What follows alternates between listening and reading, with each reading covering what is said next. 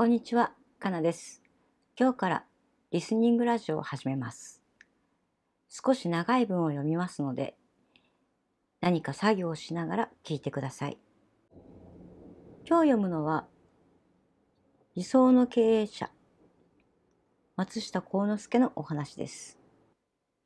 内容に入る前に、松下幸之助について軽く触れます。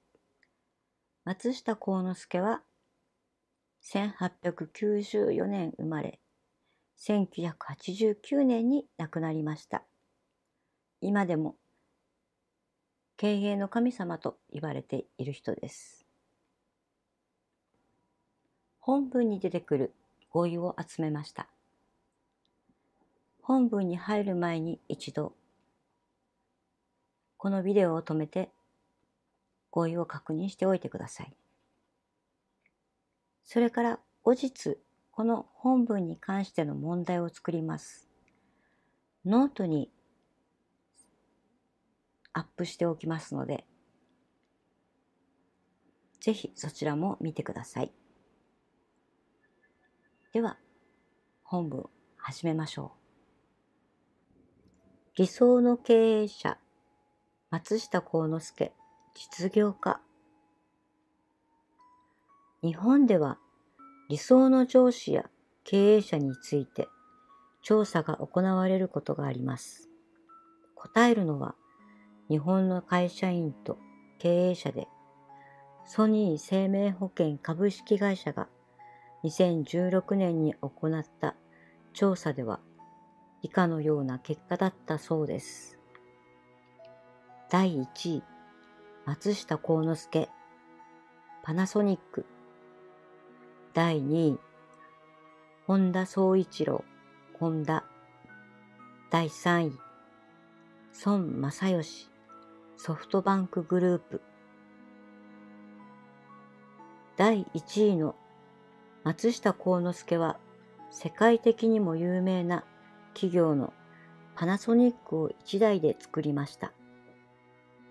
1973年に。会社の経営を。若い人に譲り、1989年に亡くなっています。有名な企業ですから、松下の名前を聞いたことがある人も多いと思います。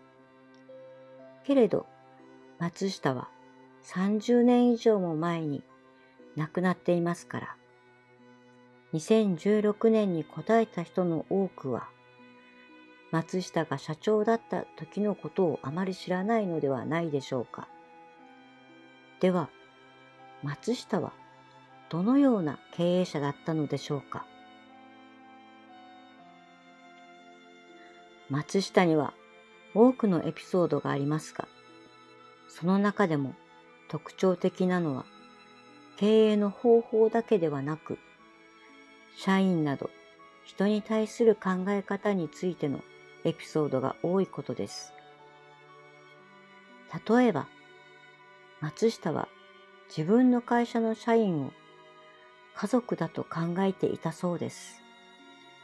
これは松下が最初の会社を妻と妻の弟、そして友人とはじめ自分の家で製品を作って売っていたという経験があったからだと言われています。そのため会社が大きくなってからもたとえ経営が大変な時でも誰も辞めさせようとしなかったそうです。また松下は叱り方にも特徴があったと言われています。松下に叱られたことがある人によると、松下は叱るとき、本当に厳しく叱り、そのせいで気を失った人もいるそうです。しかし、叱られても誰も松下のことが嫌いにならなかったと言います。松下は人を叱ることについて、本当にその人のことや会社のことを考えて叱っていると話しています。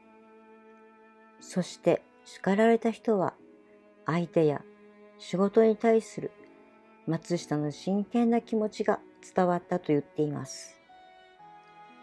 このエピソードからわかるのは、相手を叱る時でも、松下はきちんと相手とコミュニケーションが取れていたということです。つまり、叱られている人は、松下が叱っている理由や、松下が言いたいことなどが分かったため、松下のことが嫌いにならなかったのではないでしょうか。叱るということで自分の言いたいことを伝えるという方法はとても日本的なやり方で皆さんの国や文化とは違うものもあるでしょう。しかし今でも松下が多くの日本人に尊敬されているのは社員に対する松下の考え方に時代とは関係がない大切なものがあるからかもしれません。以上、理想の経営者でした。この本文に関する問題は後日ノートにアップしておきます。今日は最後まで聞いていただいてありがとうございました。